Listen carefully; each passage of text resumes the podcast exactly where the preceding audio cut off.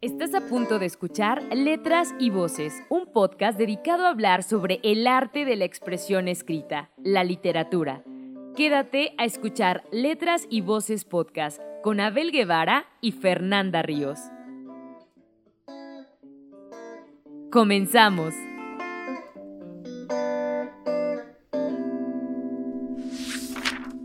Hola queridos escuchas, están escuchando Letras y Voces y bueno, este es el episodio de esta semana. Estoy muy feliz y muy emocionado de grabar este podcast. Estoy aquí con Fernanda, estamos en la bonita iglesia del Carmen Alto, sí, el Alto. Y bueno, eh, vemos mucha gente aquí en nuestro contexto, aquí en nuestro entorno. Hay muchos feligreses queriendo entrar a la iglesia, vendiendo tole. Bueno, es todo... Todo con su sana distancia. Todo con la sana distancia, la verdad. Nosotros nada más salimos de nuestras casas a grabar y regresamos porque pues hay pandemia, así que lo que más... Si ustedes pueden quedarse en su casa, quédense en su casa, por favor. Se los pedimos. Y usen cubrebocas y mascarilla. A ver, Abel, queremos que nos platiques un poco más acerca de acerca del tema que hablaremos el día de hoy. Ay, nos acaban de interrumpir así como una Sí. señora de forma romántica que- intentando vendernos rosas, pero la verdad es que Somos no, amigos. somos amigos. bueno, eh, queremos que nos platiques un poco más del tema que vamos a abordar el día de hoy, porque pues yo siento que va a estar bastante interesante, es algo que estuvimos platicando durante estos días. De hecho, estábamos pensando en hacer un montón de cosas porque les habíamos prometido hacer eh, un capítulo, un episodio de las leyendas urbanas, que eso ya necesitamos irlo planeando. Sí, es que se necesita mucho tiempo de, de planeación. Sí, y aparte, esa vez que grabamos el capítulo pasado, intentamos ir a una librería, que supongo que hoy sí está abierto, pero somos pobres. eh, pero eh, intentamos ya buscar algunos libros para darles como una, una idea mejor, ¿no? Y también algunas referencias acerca de las leyendas urbanas que existen, pues en Oaxaca y también en diferentes estados de, la República. Pero a ver, Abel, queremos que nos platiques un poco acerca de lo que vamos a eh, tener de tema el día de hoy. Bueno, yo estuve platicando con Fer y se nos ocurrió la idea de vamos a hablar de contextos. Y bueno, primero, ¿qué es un contexto? Es todo aquel entorno social, político, filosófico, toda esa cosmovisión que rodea un espacio en el tiempo. O sea, en el siglo XV, en el Renacimiento, pues estaba esta, esta onda de, no, pues el humano es primero, vamos a renacer, así, ¿no? Y bueno, en el siglo XIX, XVIII XIX estaban las ideas revolucionarias que los, este, ¿cómo se llama? Los, el proletariado contra los burgueses, ¿no? Y pues ahorita estamos en un contexto muy extraño, ¿no? Porque estamos... pandémico. Sí, pandémico. La verdad es muy terrible. El contexto que estamos ahorita va a sacar y vas a ver que va a sacar muchas, muchas novelas, muchos relatos y eso es, es un caldo de cultivo este contexto. Es muy Todos los contextos son un caldo de cultivo, son una son un, un referente histórico para una historia. La verdad, hay varias historias que tienen contextos de guerra o contextos, no sé, de, de pandemias, como pues las de la peste negra o la peste que yo hablé el- la temporada anterior, ¿te acuerdas, Fer? Sí. Qué buen episodio, la verdad. Uno de los episodios que de hecho les gustó a varios de los que nos escuchan, que nos hicieron unos comentarios por ahí, ¿no? Y si nos está escuchando el profesor Edmundo, Edmundo. Edmundo, eh, para ver si, si pronto nos saluda también, porque nos dijo que les había gustado mucho los episodios de Abel. Y bien, Un saludo, maestro.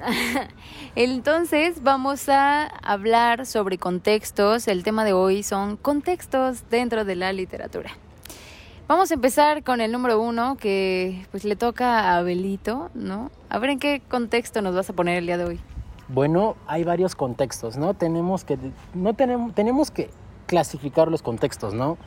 Hay contextos realistas y contextos de esos que son mágicos. O sea, Ficción. no ficción, fíjate, fantasía como El Señor de los Anillos, Ok. como Harry Potter, como esas novelas de donde hay magia Ok. y ocultismo y esto, pues siempre va a haber ese contexto, ¿no? Mágico. Y el realista, el realista súper metido a, no sé, 1984 es una de las novelas más realistas que se me, se me ocurren, porque pues es un partido totalitario que puede pasar. La verdad, tengo, tengo miedo de que pues vengan muchas personas de una facción política radical y nos quiten nuestra voz, nuestra identidad y bueno, a mí me daría mucho miedo. ¿Crees que esté pasando? No, la verdad no. ¿Con, quién, ¿Con qué político podría pasar? La verdad, eh, no sé, la verdad no, no, quiero, no quiero entrar en temas políticos, pero pues los rusos me están dando mucho miedo y Corea del Norte también me da mucho miedo, China también. Así que pues esos locos del otro lado del mundo no los vamos a tocar. Ok. Platícanos acerca de ese libro que acabas de decir, que tiene un título bastante peculiar, una fecha. ¿Por qué? ¿Por qué esa fecha? Bueno, 1984 es una novela de, de del futuro para ese tiempo. 1984, ahorita que, que he estado pensando, eh, fue escrita por los 50 por George Orwell y fue una de esas novelas que fue, um, digamos, un punto y aparte. Eh, es un contexto en el que pues el estalinismo fue tan auge, tan vigente que George Orwell dijo, no, pues sí está muy feo acá, está muy cañón, va a llegar, va a llegar a radicalizarse tanto que van a tener cámaras en todos lados. Y es una de las novelas que más me gustan a mí. Y bueno, esa, esa novela pues ha sido parteaguas, ya dije, y ha sido inspirado cómics como Before Vendetta, que igual habla de un gobierno súper totalitario, o, o series como El cuento de la criada, -huh. igual. O sea, son partidos muy con mucho poder político que eh, se imponen ante la sociedad civil y ante toda la gente. Y bueno, Fer, ¿tú conoces algunas de un contexto de mágico, así, alguna leyenda, alguna... Pues fíjate que yo en el lugar de, de buscar contextos eh, mágicos o que también son hasta cierto punto surrealistas, ¿no? O bueno, que estás sí. como en esta fantasía. Viviendo, ¿no? Ajá. Como los unicornios. Exacto. No, casi no, fíjate que tengo una que está, pero como dada igual como en el contexto de guerra. ¿Ah, sí? ¿Cuál? Sí. ¿Cuál? Hay una novela de Juan Rulfo que creo que es bastante conocida, que de hecho apenas subimos una frase a nuestras redes sociales. Todas las frases las pensamos, ¿eh? La verdad estamos planeando qué frase poner, qué no, porque hay muchos autores que tienen frases muy controversiales y no nos queremos meter en tantos esos problemas, así que buscamos. Sí, y justo esta Frases semana, frasesbonitas.com. De hecho, esta semana vamos a tener una frase que aquí mi querido Abel eh, quiso buscar para ustedes, eh, que más adelante podemos igual decirles más o menos sobre qué va a tratar. Pero eh, mientras les voy a hablar sobre este contexto que vamos a tener. Bueno, para iniciar voy a hablarles sobre Pedro Páramo, que fue pues es realismo mágico, sí, pero también tiene un contexto de guerra. Como la película esa, El laberinto de Fauno, mm. está inventado en la guerra civil española. Ajá. Pero hay un mundo mágico y fantasioso que nos proporciona Guillermo del Toro con criaturas mitológicas y muy extraño, la verdad. Está muy es, es, es, muy interesante la película, fíjate. Sí, más o menos de ese estilo, más de ese feeling. Lo... Sí, más o menos. Pero bueno, esta, esta novela se publicó en 1955. O sea, estamos hablando de los 50. Ah, sí. No, un panorama un poco complicado porque fue justo la primera, primera y única novela de Juan Rulfo. Porque después tuvo obras como El Llano en Llamas. Ah, sí, sí. ¿no? O también compilaciones de, de cuentos que retomó sobre temas de muerte, ruralidad, y también, exacto, ¿no? Sobre las pérdidas de esperanza de la Revolución Mexicana. Pero pues eh, este argumento de esta novela de, de Pedro Páramo eh, se sitúa en la época de la Guerra Cristera. Ah, Entonces, sí, sí. sí, narra dos historias, la de un hombre llamado eh, Juan Preciado, ¿no? Quien llega al pueblo de Comala para encontrar a su padre, que es pues Pedro Páramo, Okay, okay. y cobrar el olvido de los que mantuvo a él y también a su difunta madre. Ah. Entonces, y la del mismo Pedro. Entonces habla sobre un cacique que con el tiempo se corrompió para poder generar la revolución. Entonces, pues esto se encuadra nada más que con el género de la revolución, o una novela revolucionaria. Es. Estamos hablando de los 50, ¿puedes Ah, creer? o sea- de la guerra cristera. Sí, sí, sí, he escuchado de Pedro, Pá- Pedro Páramo y hablando de guerras de la Revolución Mexicana, uno que a todos, no, creo que todos en la secundaria nos hicieron leer fue Los de Abajo de Mariano Suela, Ay, no. Este con Demetrio y el Palomo y todo ese rollo. La verdad a mí es una de las novelas que sí disfruté, me gustan mucho las novelas de guerra y este, y bueno, es una recomendación, ¿no? Cualquier, cualquier novela de guerra es desesperanzadora y eso es lo que la hace bonita, ¿sabes? Porque es un contexto. No es los personajes, están. No, es, no se trata de los personajes, se trata de qué están haciendo en qué momento del tiempo. Y por eso me pareció importante hablar del contexto. Todos tenemos un contexto, la verdad, todos tenemos como que ciertas ideas, todos tenemos como que un rollo acá en la cabeza que nos hace actuar y las situaciones que son del exterior. Y bueno, ¿qué otro contexto conoces, Fer? Híjole, a ver. Me interesa mucho hacer como hincapié en esta parte del contexto, porque fíjate que es una parte hasta cierto punto romántica de nosotros, porque empieza desde nuestra historia, ¿no? Empezar a contextualizarnos aquí, en qué mundo estamos, en qué ambiente, en qué época. Claro. O sea, está, está padrísimo. Y, fíjate que ahorita que dices que va a haber muchísimo más contexto para nuevas obras que se vienen en el futuro, si no es que ya algunos escritores lo están Sí, haciendo ahora en esta época pandémica. Hay un, hay un filósofo, este, hay, Sisek, es un filósofo que ahorita ha estado escribiendo demasiado acerca de la pandemia y de reflexiones, ¿no? Acerca de qué va a pasar con la pandemia, porque pues la pandemia va a sacar varios contextos. Hay un filósofo que es surcoreano que se llama Bayung Chui Han, que dice que el capitalismo, este sistema económico con el que pues estamos ahorita, el, el super globalizado y todo ese rollo, va a prevalecer por la pandemia. Sisek dice que no, dice que va a haber comunismo. La verdad yo no sé hasta qué punto va a estar todo esto. Es muy incierto la pandemia, pero bueno, esto ya ha dado, o sea, este contexto ya ha dado a obras filosóficas. Hay que esperarnos a las obras literarias, ¿no? Las obras que tal vez hablen de un amor en pandemia. No sé, ¿a ti qué se te ocurre, Fer? Ay, no. Pues fíjate que esta parte del amor en pandemia, eh, tuve muchas ganas de poder como fotografiar para dejarle esta parte a nuestros hijos o a, los, a las personas que vengan después, de sí. nosotros. Y no solamente de la forma romántica, sino también ver la realidad. Claro. ¿Sabes? Porque ahorita nos ha distanciado muchísimo. Y, pero siento que no sé si vuelva a pasar, ojalá que no, porque realmente es una desgracia, tanto Sí, económica, social, política, Ahorita La cultural. pandemia está rompiendo con todo, la verdad. Hay pocos países que se están poniendo las pilas. Y bueno, no es por criticar al gobierno mexicano, pero pues no creo que tengamos la mejor este, infraestructura y los mejores sistemas, ¿no? Sí. Luego también, exacto. Aunque el presidente no se ponga cubrebocas, ustedes pónganselo, por favor. Queridos sí. escuchas, no queremos quedarnos sin ustedes. Sí, no queremos quedarnos sin escuchas, pero la verdad es muy importante retomar ese tema sobre eh, este contexto que le vamos a dejar próximamente, ¿no? Sí. O sea, si ya no vuelve a haber una pandemia, que ojalá no, no. pero que se queden con, con qué fue esto que estuvimos viviendo, ¿sabes? Ahorita tengo 21 años, tú también. Sí, Entonces, Imagínate, en un- exacto, imagínate en unos próximos años volver a decir, no mentes, ¿te acuerdas cuando hacíamos letras y voces en pandemia?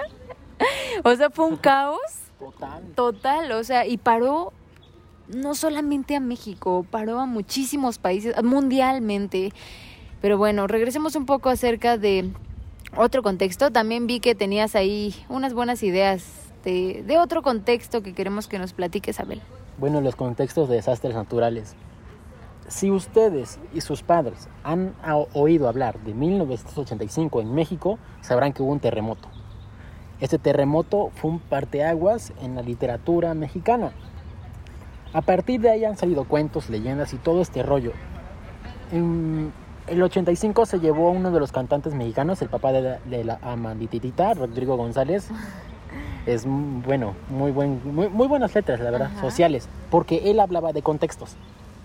Entonces, después se muere él y empieza todo este, no sé, todo este despertar de personas como que, újole, no sé, descontentas con el gobierno que no supo manejar ahí. Y tenemos cuentos, tenemos leyendas, porque está la típica leyenda de que se cayó la escuela y están los niños fantasma ahí. Entonces esos contextos de desastres naturales son los que hacen que tengamos como que cierta referencia del tiempo. Ahorita la pandemia es lo mismo, es exactamente lo mismo. También para retomar un poco, bueno, ahorita que hablas de terremotos y también contextos pues de desastres naturales, una de las partes que también se despertó eh, probablemente en leyendas urbanas, que es donde lo podemos ver, que ya quiero que se haga ese capítulo, porque igual apenas, ¿qué fue? ¿2017? que hubo el temblor, el sismo. Ah, sí, cierto. O sea, cuando empezaron también con esta idea de que la niña Frida Sofía, o cómo se llamaba, o sea, yo digo, despertó también muchísima parte de en la literatura, porque también eh, leyendas, salieron leyendas, también ilustración, o sea, hubo de plano. La literatura, los contextos mueven al arte, los contextos mueven pues todo. La verdad estamos sujetos a decisiones de la naturaleza, de los políticos, de los movimientos sociales, porque también no vas a negarme que con el auge de los movimientos que ahora estaban han salido más literatura feminista, más literatura de, este, de personas del colectivo LGTB y todo este rollo. Entonces, creo que sí es importante ver qué pasa. La verdad es bueno ver las noticias, es bueno estar al pendiente porque eso nos va a dar mucho más contexto y eso se llama historia. Sí, claro. Y bueno, también quería nada más como último punto decirles que si ustedes están interesados en leer o quieren aprender a poder también como centrarse en este ámbito de la literatura o experimentar también, porque pues es válido, hay veces que dicen, pues no me gusta leer. Pero es, algo... La que mueve. Exacto. Eh, también pueden centrarse en diversos eh, contextos, ya sea históricos, románticos, de guerra, pandémicos, que ahorita es algo súper interesante. No sé, hasta el más pesimista es un contexto bueno para sacar una historia. Claro. Podemos tener un futuro como el de Mad Max, la película esa de distopía, sí. o un futuro tipo cyberpunk, o uno de como 1984 o Before Vendetta. O sea, hay varios contextos que pueden terminar en el futuro y las decisiones de ahorita son las que determinan qué pasará. Entonces, el contexto es lo más importante que podemos ahorita así, este, recoger. Claro. Así que creo que ahorita ustedes escriban cómo se sienten, envíenos lo que ustedes que escriben. La verdad estaremos muy interesados en leerlo, muy entusiasmados porque pues no nos envían DMs. Cállate, yo quiero decir algo y agradecer muchísimo a ustedes que nos están escuchando y que espero que se hayan quedado hasta el número, a este minuto 17 pero quería decirles que muchas gracias por seguirnos escuchando. Realmente estamos muy felices y compartí con todos los, con todos los del equipo de Letras y Voces. Eh, sí, también saludos a Alex. Eh, compartí que nos escucharon en su top de Spotify y la verdad estamos muy contentos. Hay un montón de chicos que nos mandaron. No pensábamos que fuéramos tan importantes. La verdad yo dije, no, no nos han de escuchar muchas personas, pero lo hacemos por amor al arte. Sí, muchísimas gracias por habernos escuchado. Y bien, exacto ya estamos a punto de cerrar y de culminar. Estoy muy feliz. Ya llevamos. acabas 2020. Esperamos que el próximo año estemos también con todo y que ustedes nos sigan escuchando. Traemos muchas cosas para ustedes y lo hacemos por amor, ¿no? Entonces, queremos que... Si nos patrocinaran también estaría bien. queremos que nos sigan escuchando y que sigan siendo parte de Letras y Voces. Hemos llegado al final de este capítulo que uh, ya se me fue la cuenta de cuántos capítulos vamos, pero espero que les haya gustado. Eh, hablamos sobre contextos en la literatura. Exacto. Muy bien. Eh, mi nombre es Fernanda Ríos. Mi nombre es Abelia Vara. Pongan atención en sus clases de historia para saber de contextos y por favor usen cubrebocas y quédense en su casa. Ya casi salimos. Muy bien. Gracias por haber escuchado un capítulo más de Letras y Voces. Hasta luego. Hasta luego.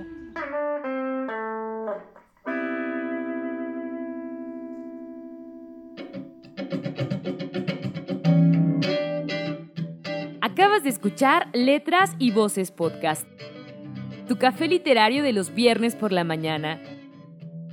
Nos escuchamos en una próxima emisión de Letras y Voces con Abel Guevara y Fernanda Ríos.